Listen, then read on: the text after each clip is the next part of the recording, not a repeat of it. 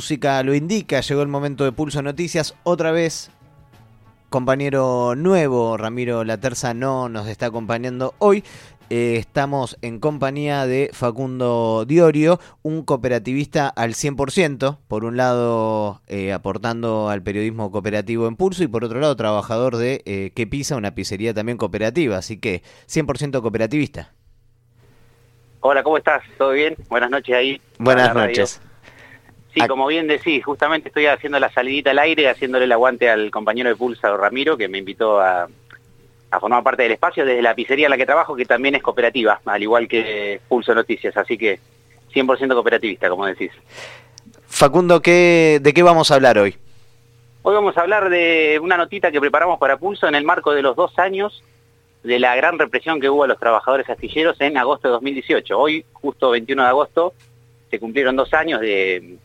del embate del gobierno de Mario Eugenio Vidal más eh, notorio y más grande sobre los trabajadores astilleros en el marco del conflicto eh, que hubo, bueno, precisamente en esa época, como todos recordarán,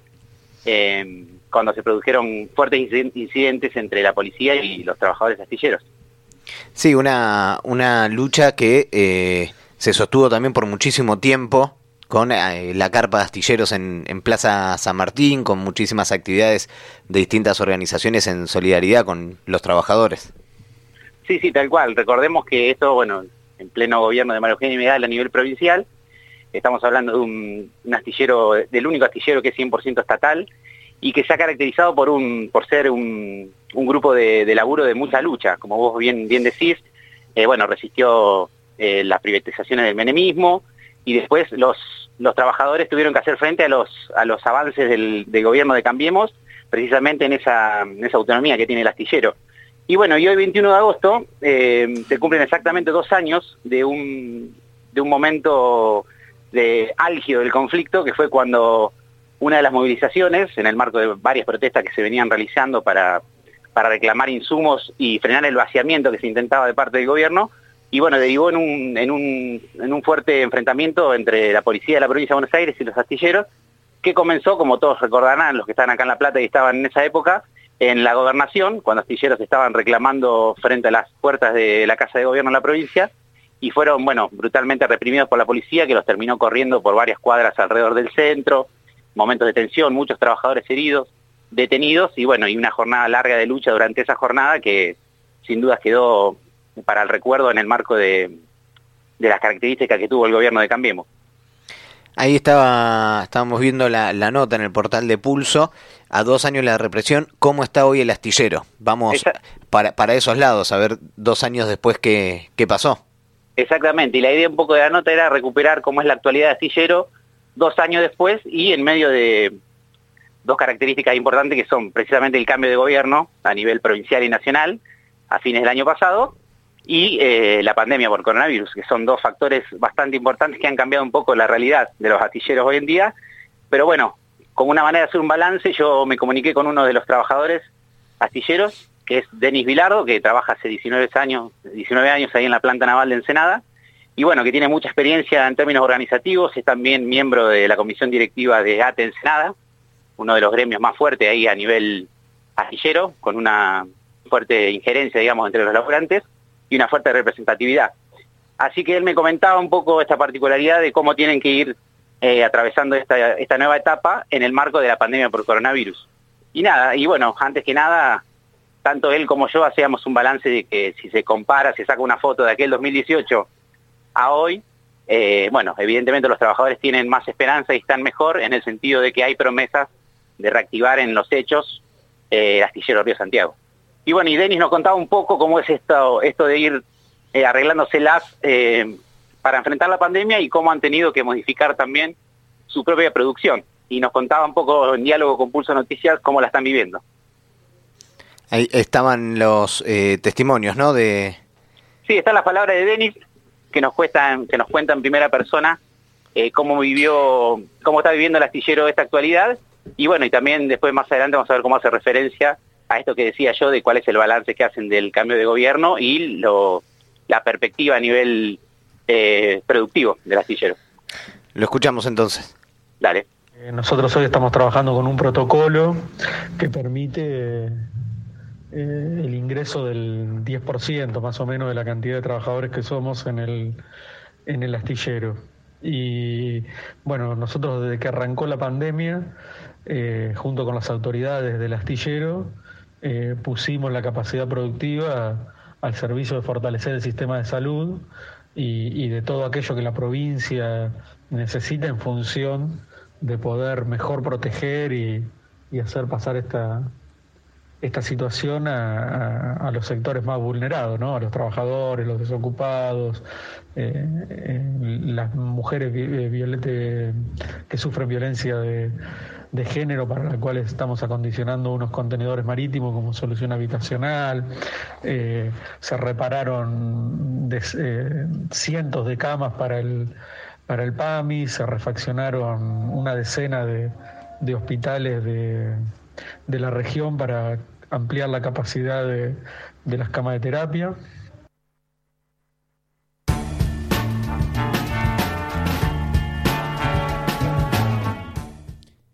Ahí lo, lo escuchábamos con esta, esto que comentabas, vos también adelantabas de eh, los trabajos, la, modificación en el trabajo que hace el astillero en esta, en el marco de la pandemia. Exactamente. Distinto, digamos, sería contar ahora si todo hubiese seguido tal cual estaba, digamos, en términos sanitarios, pero bueno, más allá de las preocupaciones que tienen que ver con lo estrictamente naval, los trabajadores, como bien contaba Denis Vilardo, uno de los representantes de los astilleros, es, bueno, hacer frente a la pandemia y junto a las nuevas autoridades de astillero, que vale hacer la aclaración desde el 2 de enero pasado, Ariel,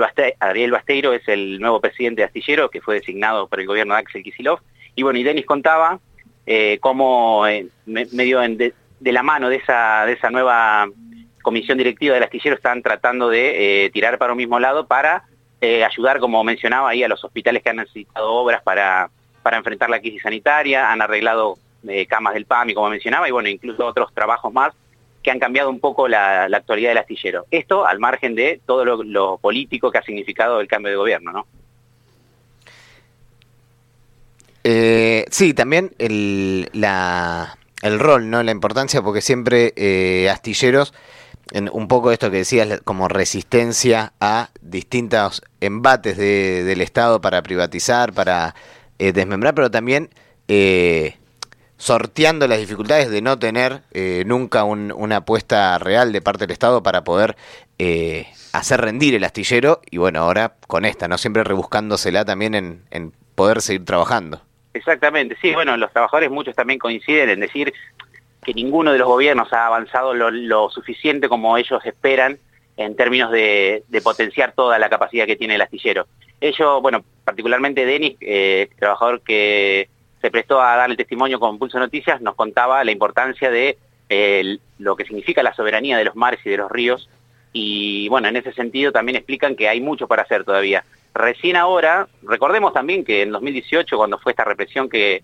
más o menos fue la efeméride que motivó a hacer esta nota, eh, el astillero Río Santiago estaba paralizado por una decisión del gobierno de la provincia a cargo de María Eugenia Vidal, que en los hechos estaba amenazando la continuidad de los puestos de trabajo. Más de 3.000 personas trabajan en el astillero Río Santiago, eh, y bueno, eh, con todo lo que eso implica, ¿no? miles de familias que,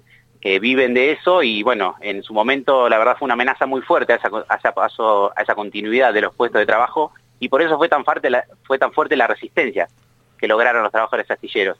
Eh, a tal punto de que después de esa represión y de muchas otras movilizaciones y eh, medidas de lucha, que incluyeron incluso una toma en el Ministerio de Economía un mes después de esta represión, eh, los trabajadores consiguieron una firmar un acuerdo con el gobierno de Vidal en, el, los que se comprometieron a, a, proveer los insumos necesarios que estaban faltando para continuar los trabajos que siempre se estuvieron haciendo, que son reparación de buques grandes y construcción de, buques y lanchas.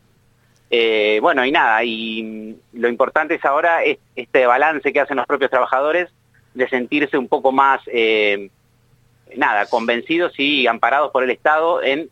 términos de promesas a futuro de los trabajos que pueden ir ingresando. Y sin ir más lejos, ayer 20 de agosto se firmó un acuerdo entre, entre las autoridades del astillero y la Armada Argentina para la construcción de dos lanchas, que también Denis me hacía mención. Bueno, que eso significa en la práctica y en términos materiales laburo para el astillero y trabajo para todas esas familias.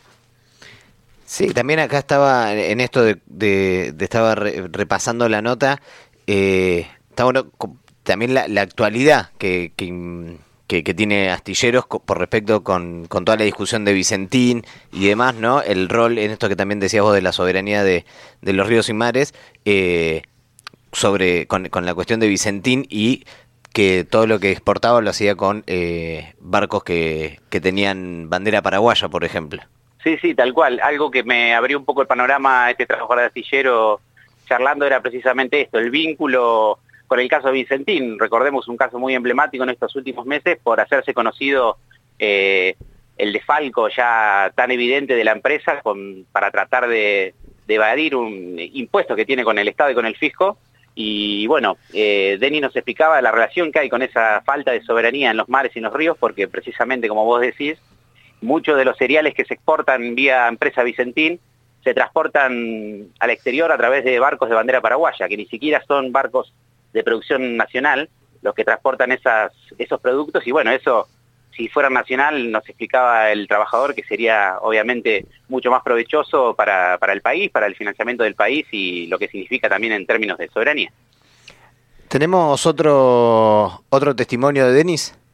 Sí, sí, ahí nos contaba un poco esto que veníamos hablando. Él hace mucho hincapié por su trayectoria y por sus años ahí en el astillero y también por haber, haberse formado en relación a estas temáticas de la importancia de la soberanía. Nos, nos daba su opinión en relación a esto y la perspectiva que tienen como, como trabajadores. Lo escuchamos. Para nosotros, para los trabajadores del astillero, lo, lo importante en esta etapa es poder reactivar el astillero, y, como te dije anteriormente, lo más importante para nosotros es que el Estado tenga una mirada estratégica eh, del complejo que forman eh, las vías navegables, la marina mercante, los puertos y la industria naval en función de recuperar, de recuperar soberanía. Eh, puntualmente, en el caso de, de lo de Vicentín, no se podría haber llevado adelante el desfalco si no existiese el fenómeno material en el cual nuestra vía navegable más importante, fluvial, que es el río Paraná, eh, termina en Nueva Palmira, sus puertos están privatizados y las barcazas que hacen ese tráfico de cereal eh, tienen bandera paraguaya. Eso es el fenómeno físico que permite el desfalco de Vicentín. Nosotros estamos proponiendo con muchos sectores eh, que se estatice Vicentín y que se tenga una flota propia y que Argentina saque su producción eh, por puertos argentinos y por vías navegables argentinas y que realice el comercio exterior y que esa plata, digamos, que, esas divisas que ingresan se usan en función de las necesidades que tiene la sociedad.